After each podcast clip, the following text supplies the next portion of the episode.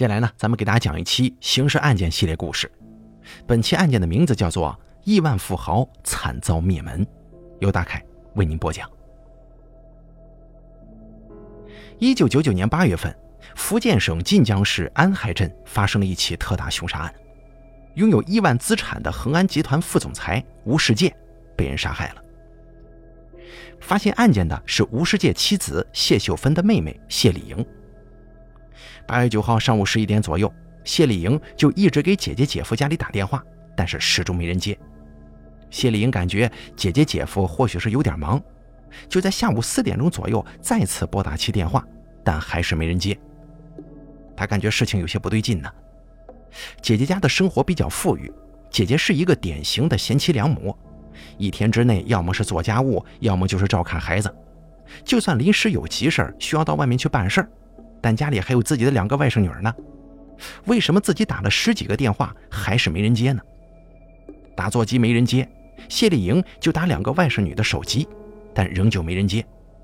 她又拨打姐夫的手机，可结果还是一样。谢丽莹担心姐姐一家人出现了什么意外呀，决定去姐姐家看一下到底是怎么回事。谢丽莹手中有姐姐家防盗门的钥匙。可是，等他打开防盗门之后，首先闻到的是煤气的味道。他赶紧打开房门，冲进房间，大声喊姐姐、姐夫。发现没有人回答，他就在家中搜索。最后发现姐姐、姐夫的卧室门半开着，推开门之后，就看到两个外甥女儿被人用绳子绑在床上，已经没有了生命体征。他一边跑一边喊：“出人命了，快来人呐！”跑到楼下之后，他把情况告诉给了保安。几名保安人员上楼看见屋内的情景之后，赶紧拨打报警电话。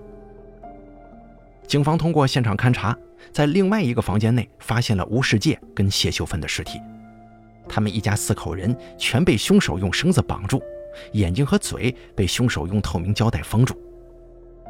法医初步鉴定认为，谢秀芬的两个女儿是被凶手用绳子勒脖子窒息死亡的。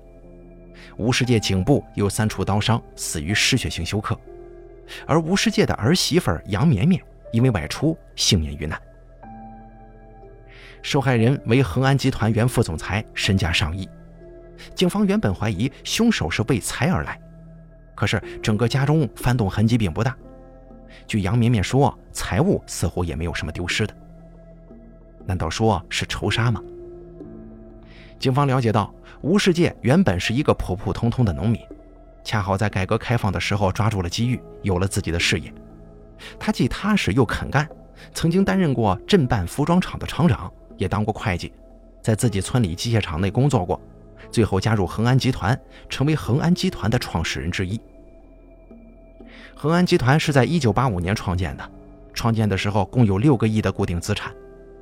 一九九八年十二月份，恒安国际集团有限公司在香港正式挂牌上市，成为泉州市两家上市企业集团之一。虽然吴世界是恒安集团的创始人之一，但是在员工的眼中，他是没有任何股东的架子的。看到员工也会主动打招呼，有时候还会主动帮助员工解决问题。吴世界的妻子谢秀芬是一名家庭主妇。除了做家务以外，就是照看两个女儿跟自己的丈夫。吴世界原本还有个儿子吴洪拔，但他呢因为车祸去世了。这查过来查过去，警方发现吴世界为人平和，似乎没有跟他人结下如此深仇大恨的机会。为了迅速破案，警方公开悬赏五到二十万元，鼓励群众提供线索。可是很长一段时间过去了，案件并无任何实质性的进展。直到几个月后的十二月二十八号，吴世界的儿媳妇杨绵绵忽然接到了一名男子的电话，对方称吴世界一家四口被灭门，是另一个人雇佣他干的，现在雇主要杀人灭口，只要杨绵绵愿意给他一百万元，他就到公安局投案自首。接到电话之后，杨绵绵立刻把这个事儿反映给了专案组，专案组通过技术手段查询到号主是安海镇灵水村的吴洪科。让人意外的是，这个吴洪科跟吴世界是同村人，也是吴世界死去的儿子吴洪拔的小学同学和朋友，两家的距离不到一百米。警方立马前往安海镇灵水村，得知吴洪科三个月前就已经离开家了，打电话也没人接，不知道去哪里了。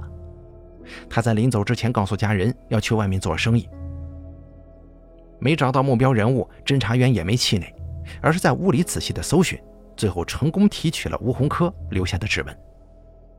经过对比之后，发现吴洪科的指纹与被害现场留下的一个指纹非常吻合，吴洪科的作案嫌疑急剧上升了。通过对吴洪科的社会关系进行调查，发现他曾经多次与深圳市的吴勇联系。警方随即兵分两路，一组负责赶往深圳找吴勇，另一组着重分析吴洪科的社会关系，尝试锁定他的落脚点。几天后，专案组查明，吴洪科现今藏身在河北石家庄的一处工厂内。侦查员立即动身飞往石家庄。当天晚上，几名警察犹如神兵天将一般，将正在工地处遛弯的吴洪科给抓了个正着。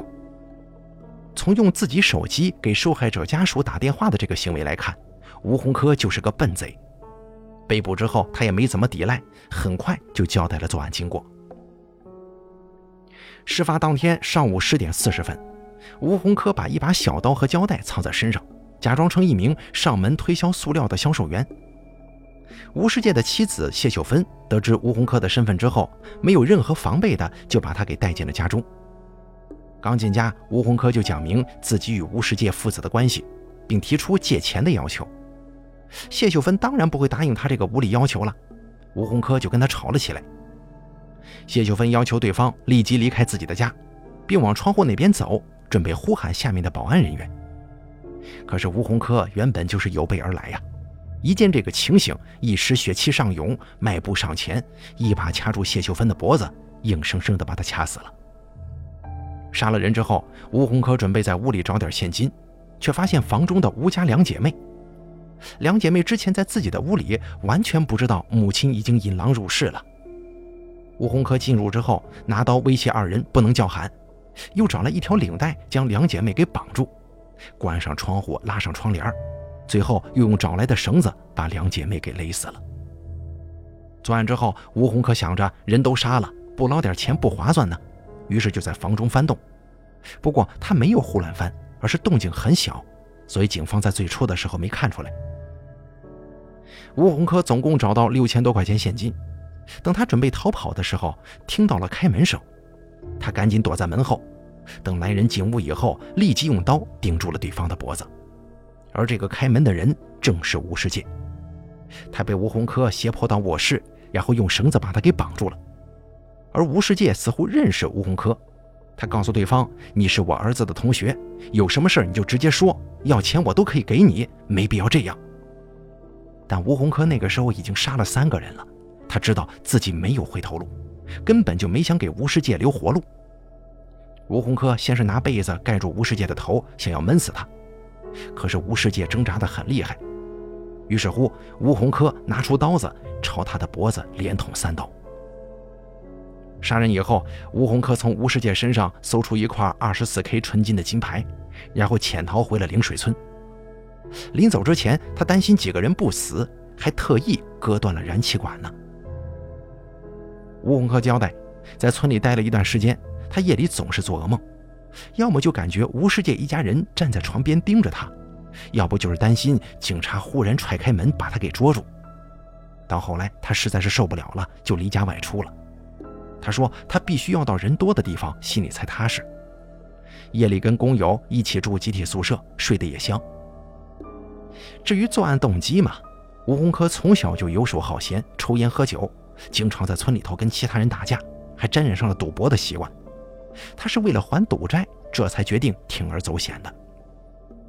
可是作案之后，他所得到的赃款没有还债，又拿去输了个精光。”这才又动了歪主意，向受害者家属索要钱财，结果来了一出自投罗网，把自己给套了进去。二零零二年十二月二十号，泉州市中级人民法院一审判定吴洪科犯故意杀人罪、抢劫罪，判处死刑，立即执行。好了，咱们本期刑事案件就给大家讲到这儿了，感谢您的收听，咱们下期节目不见不散。